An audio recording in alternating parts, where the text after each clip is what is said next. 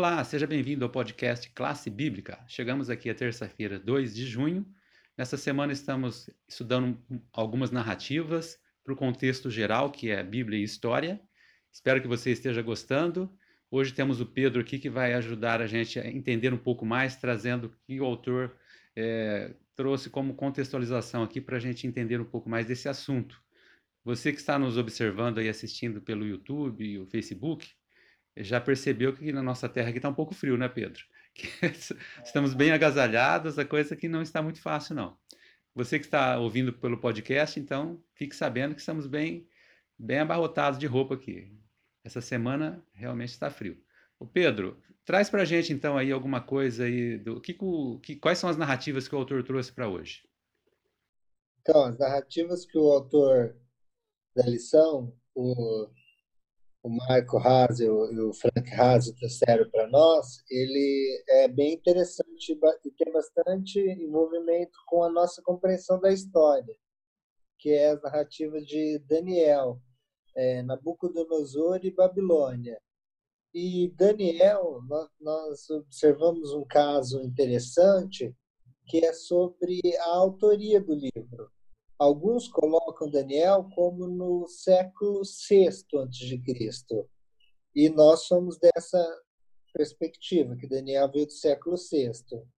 Outros, eles partem de um princípio que chama é, profecia, é, vacina as evento, profe, é, vacina as evento, que é profecia quando ela se cumpriu.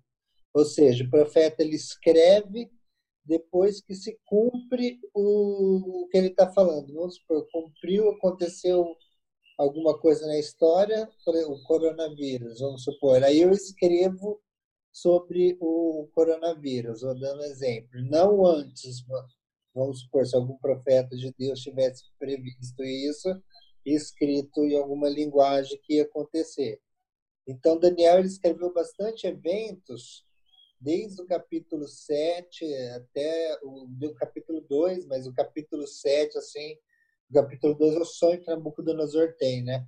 No capítulo 7, ele escreve o capítulo 8 de impérios que viriam depois do Império Babilônico, construído por Nabucodonosor pelo pai dele. E alguns eruditos tentam colocar essa data dele no século 2 a.C.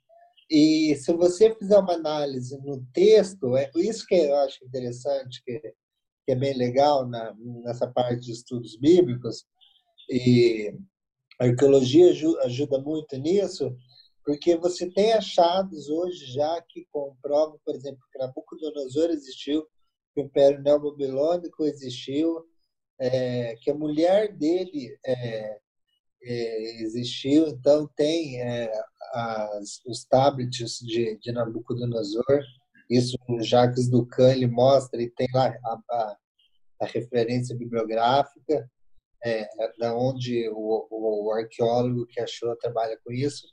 Mas a, a questão assim do, do texto, se você pegar o texto e olhar as palavras que ele escreveu, muitas palavras ele usou inclusive grego já, já, já, já tinha no capítulo 3, por exemplo.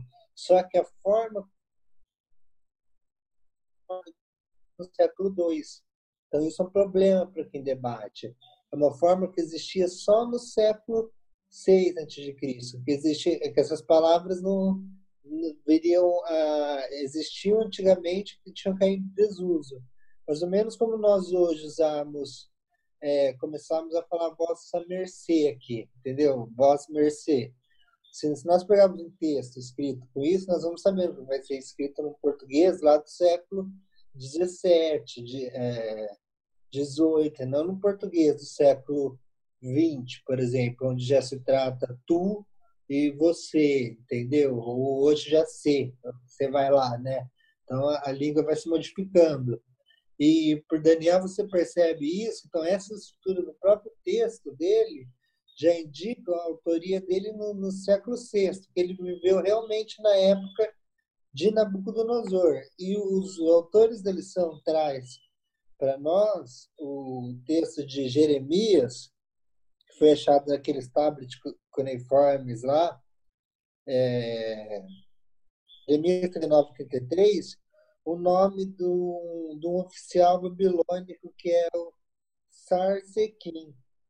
Lembro Sarsequim. Ele foi. É, Jeremias mencionou ele, nós sabemos que Jeremias veio pouco antes de Daniel e durante assim durante o exílio que, que é quando Daniel sai para ir para Babilônia Jeremias ele foge com a arca e acaba de acordo com a tradição judaico-cristã ele acaba morrendo né, nesse período do exílio mas a função dele é fugir ele herdou o povo tudo 70 anos de exílio. E então comprova que a veracidade do a historicidade dos acontecimentos que Jeremias relata, porque eles então Jeremias não estava falando coisas que eram mentiras, alegóricas de outros deuses, e o relato de Daniel mesmo, que realmente existiu Nabucodonosor, e nós vamos ver é mais interessante já, já depois o quão importante é saber que Nabucodonosor existiu também para nossa compreensão da história, que ele construiu mesmo o jardim suspenso da Babilônia, atribuído a ele, que é o Império Neo-Babilônico, que eles falam, existiu o primeiro Império Babilônico, depois o Neo-Babilônico, que foi a, o auge da, do, do, do Império da Babilônia. O pai dele começou, aí ele levou ao auge, Nabucodonosor. Vamos aproveitar e ligar então essa parte que você está complementando, que, tá, que você está falando aí desses aspectos arqueológicos, com a pergunta 3, e, e, faz uma conexão disso com as ações aí que o autor traz, né, trazendo as decisões de Daniel com as ações de Deus. Né? Há uma, aí ele começa a fazer uma correlação, que é a ação de Deus na história através desses personagens. Né? Então ele vai trazendo a narrativa, a narrativa traz esse enfoque dessa relação. Que, como que você viu isso aí? Então, a, Deus, aqui é um Deus agindo na história. É interessante que o livro de Daniel ele, ele, ele já começa com uma ação assim, é, um, um reino Jerusalém e Babilônia. Já tem colocando desde Babel lá como nós vimos na de Babel, Babel e Jerusalém vão ser povos antagonistas. E aqui já tem uma uma já mostra assim Jerusalém contra Babilônia. E Babilônia que Babel é um nome grego é, em hebraico quer dizer para Babilônia. O nome em grego ficou Babilônia mas é Babel que fala. Então a Torre de Babel tanto quanto Babilônia foram construídas no mesmo lugar e têm o mesmo nome é, já começa com o fim do reinado de Joaquim com Nabucodonosor tomando o templo de a, a, tomando Jerusalém, tomando o templo. Então, uma ação na história, só que o importante é que o texto termina falando porque Deus entregou para Nabucodonosor isso. Então, nós vemos aqui um Deus agindo na história. Isso é muito importante perto das outras culturas, dos outros deuses, que eles não agem na história. São deuses que, os mitos, por exemplo, nos mitos, os deuses agem no tempo mítico no tempo deles, não tem uma ação efetiva na história. Agora, nós, nós, o Deus da Bíblia, o Deus que nós acreditamos, ele age na história. Ele fala conosco através da história. Daniel, profeta, que ele ah, vai comprovar a Bíblia pela história. A história dele e quanto a história do que ele eh, escreve. Então, para você que está ouvindo, nós aí, nos vendo, Estude o livro de Daniel também, que você vai ter bastante revelações sobre o que aconteceu na história posterior de Daniel. E Daniel ele resolve, ele é levado para a corte de Jerusalém, uma, a capital na época, como hoje Estados Unidos é a capital do mundo. Roma já foi a capital do mundo, o Império Britânico foi, Babilônia foi a capital do mundo também já na época. Nós vemos que os impérios caem, então. E isso é uma coisa que a história mostra. Daniel já começa com Daniel, isso mostrando essa queda dos impérios na história. E Daniel falando que Deus põe reis e tira reis desde o princípio. Coloca presidentes, tira presidentes, então tudo para cumprir o plano de Deus. Nós temos a nossa escolha, mas Deus tem um plano maior nisso. E ele resolve firmemente não se contaminar com as influências, não se deixar contaminar com as influências pagãs que ele estava inserido, porque ele é tirado da casa dele, do reino dele, de Judá, e é levado para um reino onde você estuda magia, é, é, literalmente magia, você aprendia as ciências ocultas da Babilônia, você, ele aprendeu que ele foi isso, só que não significa que ele usou isso porque ele, ele teve o dom de interpretações. A Bíblia proíbe isso, mas Deus deu para ele José esse dom. Foram personagens únicos.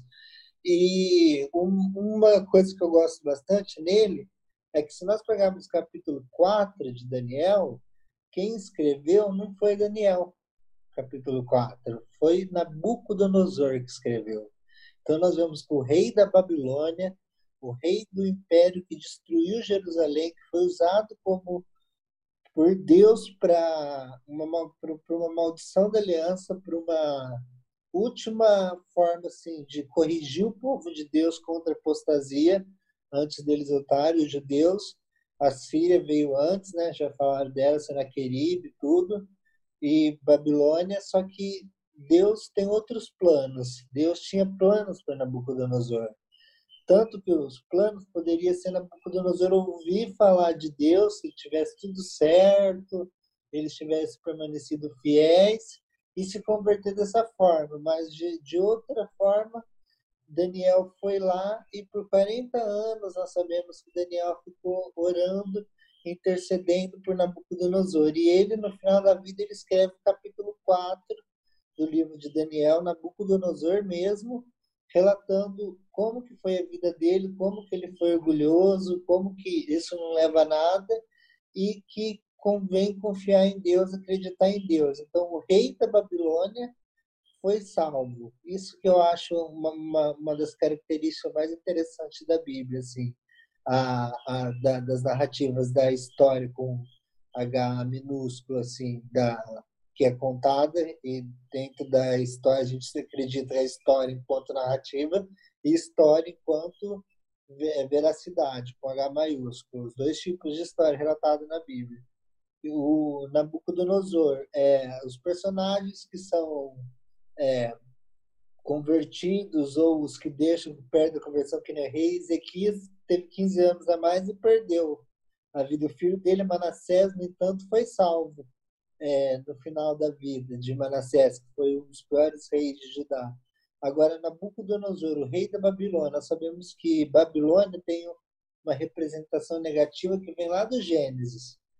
De, teve desde Nimrod, que já foi um cara ruim tudo, e no, no auge, no apogeu assim da Babilônia, o rei, ele Deus consegue atuar por meio de Daniel e converter ele. Isso mostra um princípio missionário para nós, que hoje qualquer pessoa pode ser atingida pelo Evangelho. Não importa a crença, não importa, importa o que a Bíblia fala. Então, qualquer pessoa pode crer no Deus da Bíblia. Nós não podemos ter esse preconceito contra as pessoas e as pessoas não ter também esse preconceito contra Deus, porque Deus amou Daniel, que era do povo de Judá, e amou Nabucodonosor também, que era o que destruiu o povo dele. Mas Deus amou e quis ele quer principalmente a salvação da pessoa, que é o plano maior de Deus. Ah, e tem uma outra questão interessante que eu anotei aqui, até esqueci de falar, que é a relação de Babilônia, um achado arqueológico, inclusive o autor da lição, um deles é arqueólogo, né, o Michael Hazel. É, ele é arqueólogo, ele trabalha com isso. E o, se nós olharmos assim, Babilônia, escrever Sumérios no Google para ver o, os antigos povos assim, Babilônia, ela, ela, ela é representada na profecia bíblica como um leão. Em Daniel 7, ela aparece como leão com asas. Se você colocar o, famoso portão de Star, que é um que tem assim, você vai ver um leão alado.